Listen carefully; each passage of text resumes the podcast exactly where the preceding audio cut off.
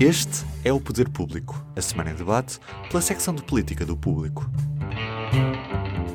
São José Almeida, Helena Pereira, Marta Moitinho Oliveira. Eu sou a Sónia Sapaz. Bem-vindos de volta, porque estamos cá todas as semanas, ao Poder Público.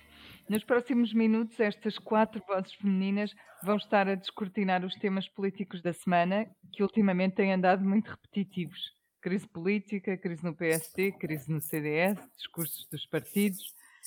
Enfim, andamos um pouco à volta disto há vários dias. Comecemos justamente por aí.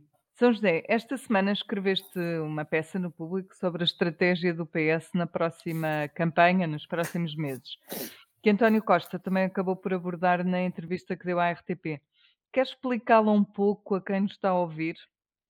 Sim, eu mais que, que que ver o, o, o, o líder do PS a abordar a estratégia, eu acho que ele a aplicou mesmo.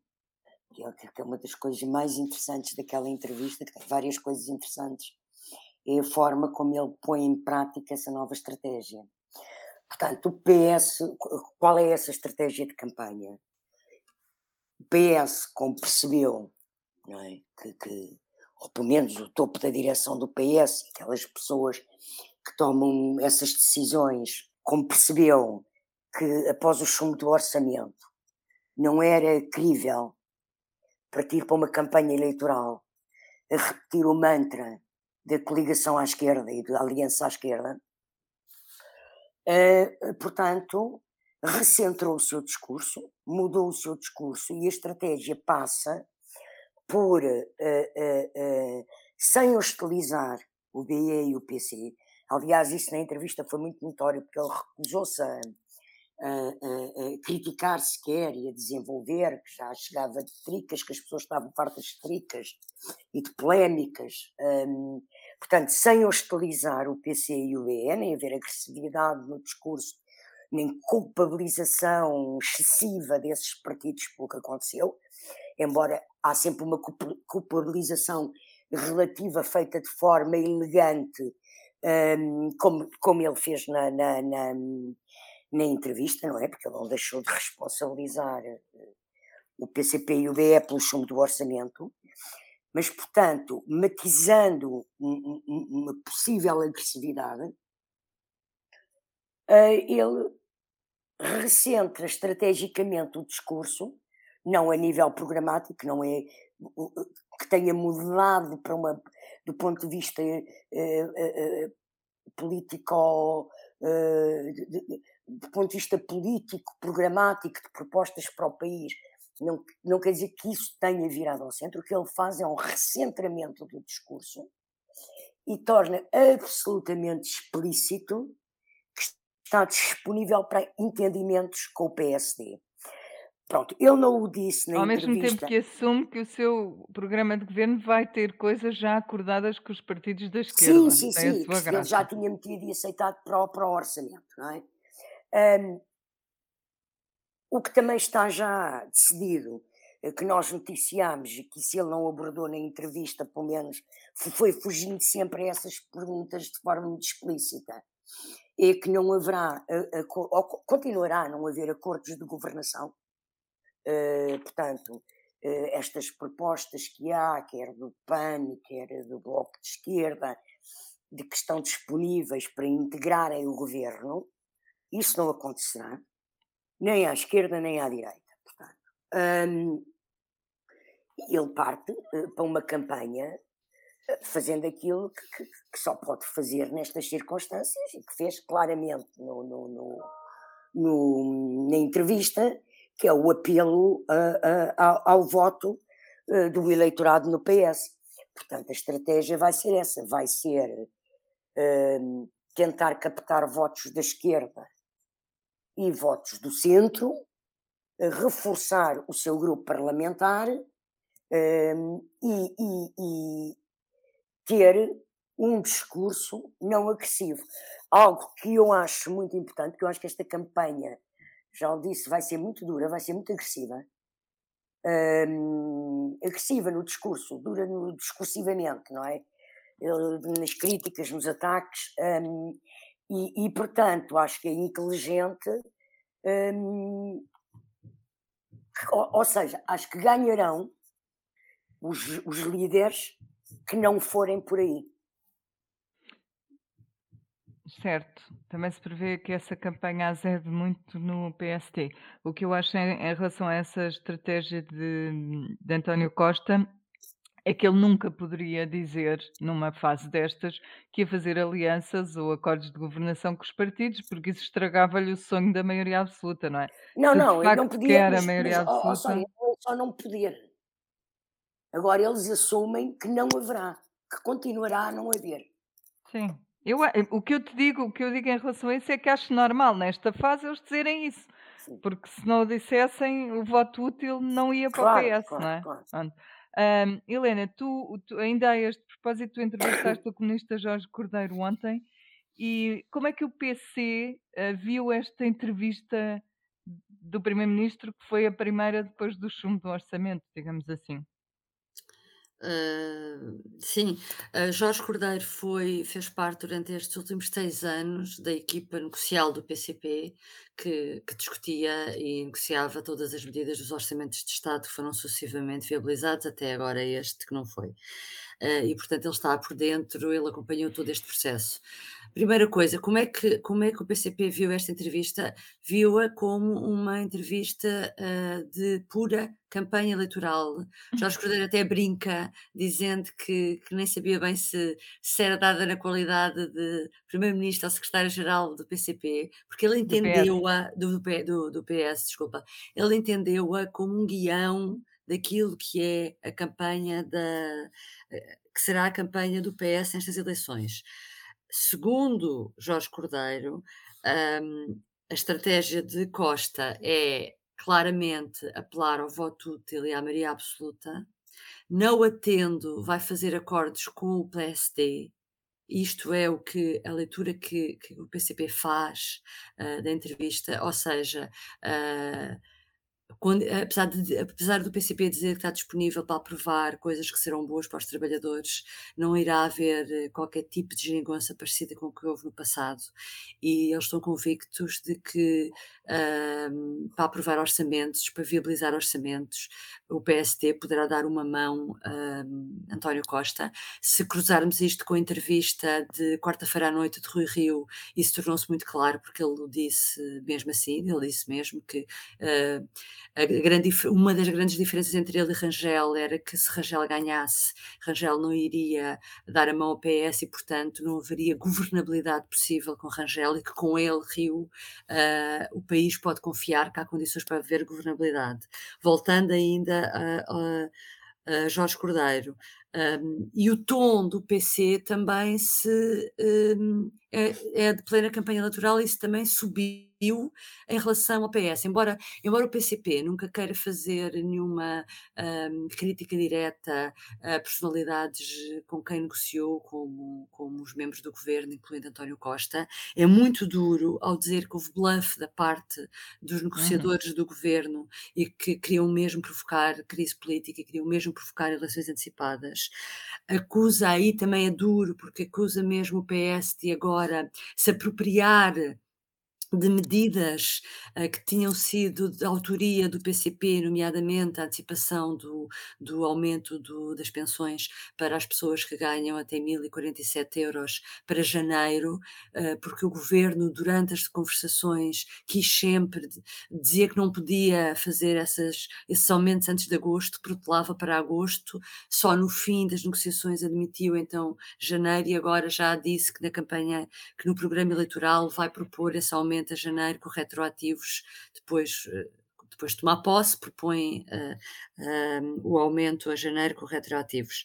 Ah, e, portanto, isto para dizer que estamos, foi, que o PCP vê aquela entrevista como uma entrevista de campanha eleitoral e mais diz que a forma como o PS negociou o orçamento já foi de maneira a querer que não houvesse acordo para instrumentalizar, usar as propostas ah, dos próprios parceiros para construir agora um, um argumentário, um programa eleitoral mais agradável, por assim dizer, mais simpático para as pessoas, para ainda vir a recolher louros que eram do PCP, neste caso, mas eu acrescentaria também alguns até poderiam, são, poderiam ser do Bloco de Esquerda. Portanto, é neste pé em que estamos um, e, e, e é o ponto de partida. Essa pré-campanha eleitoral realmente já começou. Uh, começou até durante o o debate do, do chum, o debate do orçamento que ia ser chumbado. Eu acho que a partir desse momento uh, uh, isso ficou visível. É engraçado que na perspectiva de Jorge Cordeiro isso tudo começa nos bastidores ainda antes, na, nas negociações em que as peças já estavam a ser colocadas de maneira a dar este resultado. Pois, o discurso é muito esse, é o de que isto tudo já, é, já vinha a ser preparado há algum tempo e não é o único resultado da crise do orçamento. Marta, fala-se fala-se muito, eh, sobre o facto da geringonça estar esgotada, mas Catarina Catarina Martins disse recentemente que depois das eleições é com Costa que espera negociar soluções. O que é que isto quererá dizer exatamente? eu acho que isso vem um bocadinho na linha do comportamento que o Bloco de Esquerda tem, tem, teve agora durante as negociações do orçamento, que é depois do, do, da disrupção entre PS e Bloco no orçamento anterior, quando o, o Bloco tinha chumbado o orçamento. Este ano o Bloco está, estava um bocadinho mais contido e um bocadinho mais com cabeça fria nas reações que tinha ao que vai acontecendo. E acho que esta frase é um, é um bocadinho um reflexo disto. E também uh, um bocado na linha do, do que se passa entre o PCP também e o, e o PS, em que neste momento o, o Bloco também vê o governo a usar uh, questões que tinham sido negociadas durante o orçamento e, portanto, serão as tais, negociar as tais soluções de, de objetivos que poderão ser coincidentes entre as duas partes, que podem levar Catarina Martins a, a dizer, a, a dizer esta frase.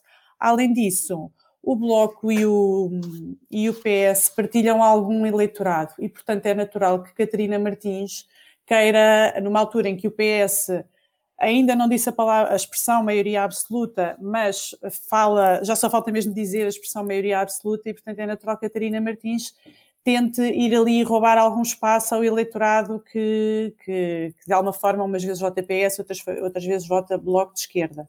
Esta frase parece-me que vai um bocado nesse sentido e também eh, numa altura em que se começa a ver o eixo da a possibilidade e o eixo da governação se desviar, como já falámos aqui, para o lado direito do hemiciclo e hum, com a possibilidade de um entendimento caso o PS não vê-se às eleições, mas sem maioria, e entender-se então, nesse caso, com o PST.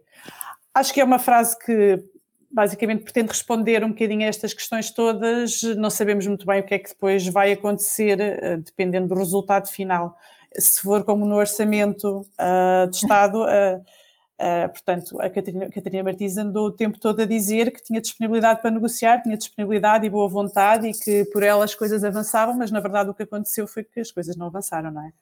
Pois, não sabemos responsabilidade exatamente de quem. Exato. Um, paralelamente a isto tudo, o PST também teve uma semana muito intensa, que começou com mais uma derrota de Rui Rio no Conselho Nacional do Partido. Dirias que foi mesmo uma derrota, Marta? Bem, uma, uma derrota no, no Conselho Nacional é uma, é, uma, é uma questão importante e é a segunda vez que Rui Rio, sendo presidente do partido, perde dentro daquele órgão. Não é de eh, ignorar. Ainda assim, o que me pareceu foi que a solução que saiu do, do, do Conselho Nacional e que uh, antecipou data, a data, do Congresso e também a data das diretas acabou por ser uh, uma solução melhor para, para o partido em si porque uh, consegue resolver mais rapidamente a partir da questão da liderança uh, e consegue, de alguma forma, partir para a questão das legislativas, se calhar com mais tempo e mais preparado. Uh, Sobretudo para, para escolher os deputados, para fazer as listas, não é? Porque aqui ganha-se um mês, na realidade. Exato, exato. Ganha-se um mês e, e um em mês. Um mês em congressos e, e um mês é relevante nestas matérias e, portanto, acho que uh, pode ser, tecnicamente é uma derrota, não é? Tendo em conta a importância que o Oregon tem, mas uh, do ponto de vista do resultado final, uh, eu acho que acaba por ser uma solução que, que, vai ao encontro dos objetivos do partido e, portanto, de quem, de quem o representa. Oh, Helena, se eu te pedisse uma palavra para descrever aquela declaração de Rui Rio desta semana, em que ele diz que vai deixar de dar importância à campanha interna para se dedicar a fazer oposição, que palavra escolherias? Olha, ah, eu escolheria uma palavra que é desconcertante. Rui Rio, para mim, é um dos políticos mais desconcertantes que conheço. Eu Uhum. ouvi com atenção aquela conferência de imprensa e fiquei realmente, fiquei realmente surpreendida com aquilo. Ah, eu acho que há ali muitos argumentos que, que não fazem sentido para mim. A cabeça de Rui Rio é muito diferente realmente da cabeça de muitos políticos que nós estamos habituados a conhecer, eh, porque acompanhamos ao longo dos anos e já sabemos que perceber a lógica da re exatamente, o que esperar e no caso de Rio, eh, ele confesso que ainda me surpreende, e isto para te explicar, eu vi a conferência de imprensa e vi ontem uma grande parte da entrevista de Rui Rio RTP. Então há uma frase logo na conferência de imprensa em que ele diz em que ele explica que não vai fazer campanha interna, porque isso era desviar as atenções para questiúnculas, ah, do partido e que isso é mau para o país, e é mau para toda a gente, e é mau para a democracia, é mau para a política, e mau para as eleições legislativas de, de janeiro. E ele então diz: Eu não vou fazer isso, vou entregar isso ao meu diretor de campanha, que é o Salvador Malheiro, eh, e vou-me concentrar na oposição ao Primeiro-Ministro, porque não posso deixar António Costa à solta. É a frase que ele diz. Isto, é assim, tudo o que ele diz só me levanta perguntas, que é que é que Agora é que Rio agora? exatamente, agora é que Rio diz de repente que é preciso não deixar António Costa à solta. Ele é líder do do PSD há quase 4 anos e, portanto, a a missão dele foi não deixar o primeiro-ministro à solta durante este tempo todo. E agora é por causa das diretas que durante 15 dias ele vai dizer que se vai dedicar de alma e coração a não deixar o primeiro-ministro à solta. Não percebo. Depois diz que eh, quando eu lembro-me que nos últimos semanas, se a gente se for lembrar, nas últimas semanas, o silêncio do PSD sobre uma série de assuntos que o país inteiro, o país político estava a discutir, e que eu do lado do PSD não ouvi nada, no- do lado do PSD, da direção do PSD, como por exemplo, quando o governo hum, assinou 14 contratos de exploração de minério no dia a seguir ao Orçamento de Estado ter sido chumbado, quando, por exemplo, houve atrasos na vacinação, que agora já estão a ser corrigidos, da terceira dose, quando tem havido caos nos hospitais, no Algarve em Lisboa, com médicos a, a- a admitirem-se ou a ameaçar demitirem-se porque estão exaustos e as escalas de serviço não são suficientes, quando o PS apresentou na Assembleia da República uma lei muito polémica que entretanto cai porque a legislatura caiu, que tinha a ver com a retirada de poder às ordens profissionais. Ou seja, isto só para dar exemplos de vários assuntos em que eu gostava de conhecer a opinião do principal partido da oposição e eh, não houve, houve silêncio. E agora, de repente, por causa de umas diretas que o próprio Rui Rio quis antecipar para 4 de dezembro, não nos esqueçamos que a primeira data que foi avançada pela direção foi 4 de dezembro, entretanto, Uhum. é o próprio líder de- ou a própria direção do PST que faz um flick-flack e muda de ideias em 24 horas. Ah, e, e- e, portanto, esta parte eu não percebo, hum, sinceramente. Depois, há outra parte que também eu não entendo, que é quando Rui Rio diz que é muito, não vale a pena também participar em debates. Está disponível para dar entrevistas, como deu, deu à TVI, deu agora à RTP e vai continuar a dar ah, até às diretas, ah, dar debates para explicar o que pensa e o seu adversário Rangel também vai dar os seus debates, mas que não, não faz sentido haver, haver frente a a frente. frentes. Isso é que não, porque as pessoas ainda se lembram da baixaria que foi em 2014, quando houve um frente a frente entre António Costa e António José Seguro. Cada um, cada um faz os seus debates da maneira como entende e o resultado é aquilo que os intervenientes entendem fazer. Portanto, eu não percebo porque é que este debate podia ser mau, eu não percebo porque é que a campanha interna é má para a democracia, não percebo porque é que os debates são maus para a democracia. A determinada altura Rui Rio dizia ai não, não vamos fazer debates porque depois vamos estar a criticar-nos um ao outro e António Costa vai usar coisas que nós atacamos um ao outro uh, para a campanha. Mas quer dizer, esses ataques são feitos independentemente de haver frente a frente, tal como ontem na entrevista da RTP ele dizia que Rangel não está bem preparado para ser primeiro-ministro porque não há dois meses que alguém se prepara para ser primeiro-ministro. Só Portanto, se houvesse mesmo um pacto de não agressão. Mas é isso é que... é impossível, porque eles nas entrevistas comentam, uns, um, cada um comenta o outro, portanto, nada disto faz sentido, nada disto faz sentido, porque eu não consigo entender este argumentário que não pode haver debates. Por último, eu só consigo perceber isto porque Rio é aquela pessoa que diz que uh, havia muitos debates no Parlamento e por isso chegou a acordo com António Costa para diminuir os uhum. debates quinzenais, porque uh, entende que há muito folclore na Assembleia. Eu só entendi isto realmente recuperando as declarações daquela pessoa que é Rui Rio, que acha que debater assuntos na Assembleia da República é folclore e que tem que haver menos folclore. Então eu acho que Rio acha que debater uh, estas, a vida interna dos partidos é folclore, é tudo acessório e não nada deve ser debatido e que a democracia e a política não se faz desse confronto de ideias, ou então esse confronto de ideias tem sempre que ser uma uma, como é que se diz aquela expressão, uma, uma luta na lama. Não, uh, acho que não deve ser e acho que seria bom e era uma oportunidade boa também para o PSD uh, mostrar mais vivacidade. Uh, pronto, é, é só isto. São José, Rui Rio na entrevista também diz que não pode ser primeiro-ministro alguém que o deseje pouco, mas também não pode ser quem o deseje muito ou demais. Subentende-se que se refere a Paulo Rangel. Há alguma verdade nisto? Ou é mais sei, uma daquelas frases que se dizem? Não sei, eh, para mim essa frase não. Teria que pensar muito sobre o assunto para perceber se é verdade, se não é. Acho que a questão não passa por vontade, muito ou pouco vontade, ter vontade de ser líder, ter vontade de ser primeiro-ministro. Agora, eu, concordando com tudo o que a Helena disse sobre a importância do debate na democracia, eu vou discordar da Helena na apreciação que ela faz da estratégia do Rui Rio. Porque eu acho que o Rui Rio tomou uma opção ao fazer essa declaração que vai falar para o país e ao fazer o que fez na entrevista ontem, uma opção inteligente para tentar ganhar o voto dos militantes do partido. Estamos em eleições diretas e, portanto, os militantes votam. E porquê que eu acho que ele é inteligente? Porque ele põe-se num plano superior ao de Rangel, e isso ontem foi muito visível na entrevista, dizendo o quê?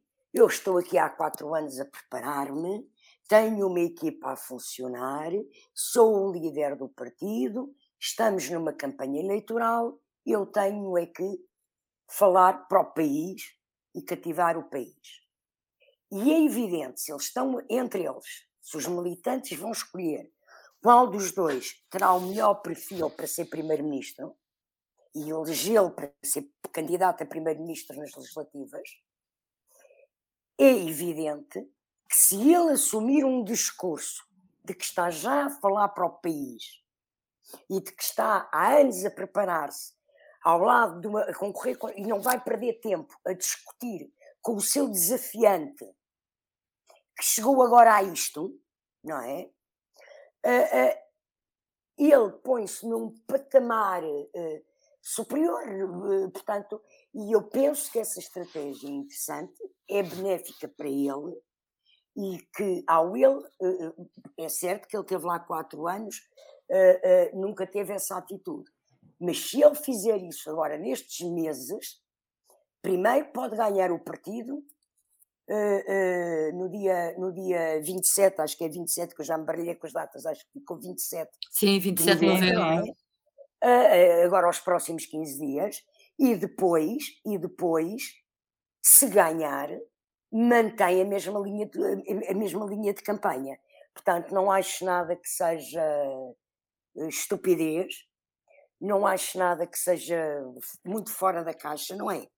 É uma, uma atitude política inteligentíssima e, e, e, dentro do que é saber fazer política. Não, mas dá, eh, dá a parte fraca ou dar a entender que foi o que não fez até aqui. Eu também percebo Sim, essa. está bem, eu estou a dizer que é contradição com o passado.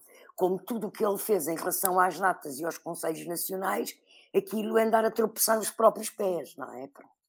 Eh, mas, mas é um, esta um... saída que ele encontra agora é a única saída inteligente que ele podia ter, porque senão era torcidado num debate Eu acho que eu por acaso acho que internamente é péssimo. É dizer, o partido não me interessa nada. Continuem por aí a discutir as coisas do partido que não me interessam nada. O que a mim me interessa é fazer a oposição ao primeiro-ministro.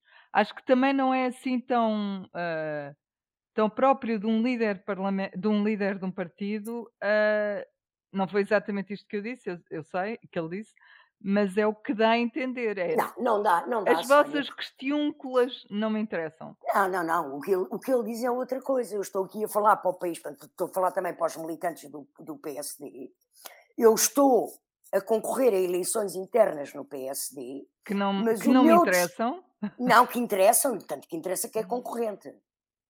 Só que não vou estar, porque a minha preocupação é ganhar as legislativas não vou mas estar ele, mas, a ele, antes, lutas internas. Ele, antes de ganhar as legislativas, tem de ganhar o sim, partido. Sim, mas olha que e eu, acho que este tipo de discurso não ajuda.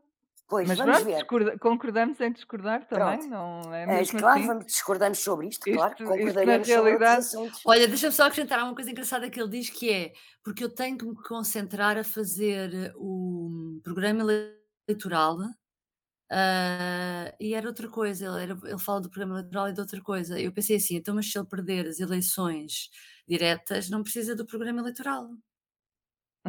Há ali coisas que ele diz que, que são contraditórias, é só isso. Sim, não estou a dizer que não sejam de uma certa perspectiva, mas eu acho e que. E as listas, ele fala também das listas de deputados. A, estrate a estratégia, é evidente que ele está a preparar listas de deputados como o Rangel está a preparar listas de deputados. Se calhar até estão os dois a convidar a mesma pessoa. E a pessoa aceita os dois, que é para assegurar o seu lugar na lista. Portanto, na é realidade, é... o que ele diz nem sequer é verdade, porque está a tratar de coisas internas. Não, está, se calhar é o Salvador Mas o que ele diz, ele não diz que não está na luta interna. É óbvio que ele está na luta interna. O que ele diz é que vai falar para o país porque é candidata, quer ser candidato a primeiro-ministro e, através disso, cativar o voto dos militantes do PSD. Uhum. Eu acho que para ele, em, na situação em que ele está, acho que é, é a saída mais inteligente.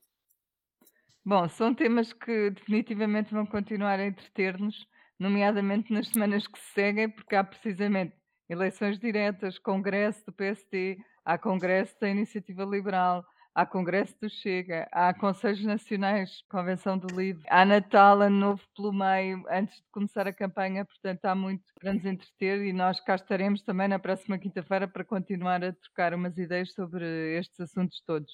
Mas faltam só uns minutos finais e, e vão para os nossos públicos e notórios. O meu é um cartão, é o cartão do adepto, nasceu há três meses e morreu esta semana no Parlamento acho que é um, um bom exemplo de que não há problema nenhum em recuar politicamente quando é consensual que se trata de uma má ideia. Os políticos têm, têm sempre medo de recuos, mas quando está tudo a pender para o mesmo lado, acho que é de reconsiderar. São José, qual é o teu? O meu é um número. Pela primeira vez, acho que vou dizer um número, que é o número 17. Então, 17. E 17 são o número de sem-abrigos sinalizados já este ano pelo governo, que são ex-combatentes da guerra colonial.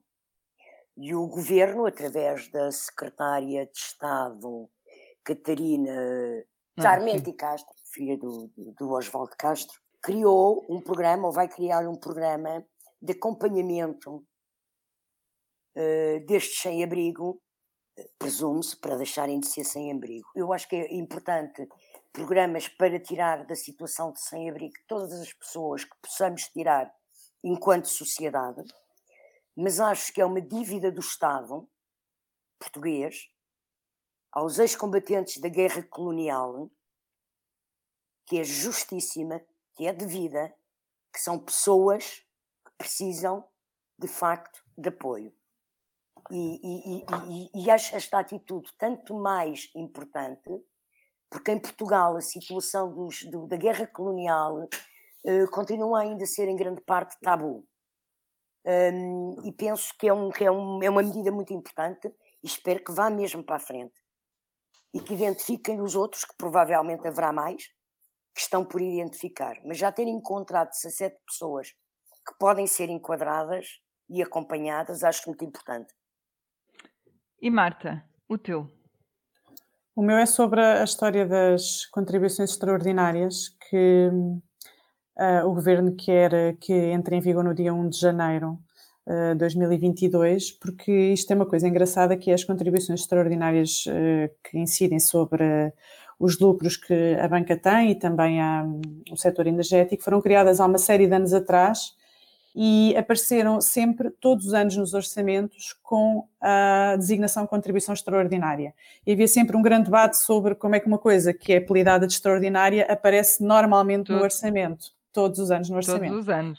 E este ano, pronto, tivemos mais uma situação que mostra que, uh, que elas de extraordinário já não têm nada, não é? Que mesmo com o chumbo do orçamento, elas não iriam entrar em vigor e o governo vai aprovar uma proposta de lei, pretende aprovar uma proposta de lei para que elas continua a entrar em vigor no dia 1 de janeiro do próximo ano.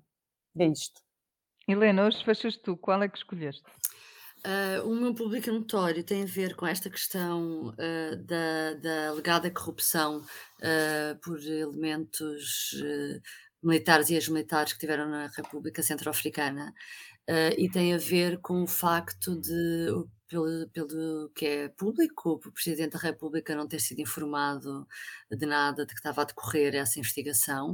Uh, o Governo uh, informou-no e não informou o Presidente da República, e acontece que, no meio disto tudo, enquanto já decorriam as investigações, uh, o Presidente foi condecorar o regimento uh, dos comandos em novembro, há muito pouco tempo, em novembro de 2021, uh, ah, destacando durante a cerimónia precisamente o papel que uh, tiveram nas missões internacionais, como aquela da, da República Centro-Africana, que é algo que me causa realmente muita estranheza, como é que foi, isto foi, esta situação foi possível. Bom, ficamos por aqui. Bom resto de dia a todos. Boa semana. Até breve. Até breve. Até breve. Até breve. O público fica no ouvido.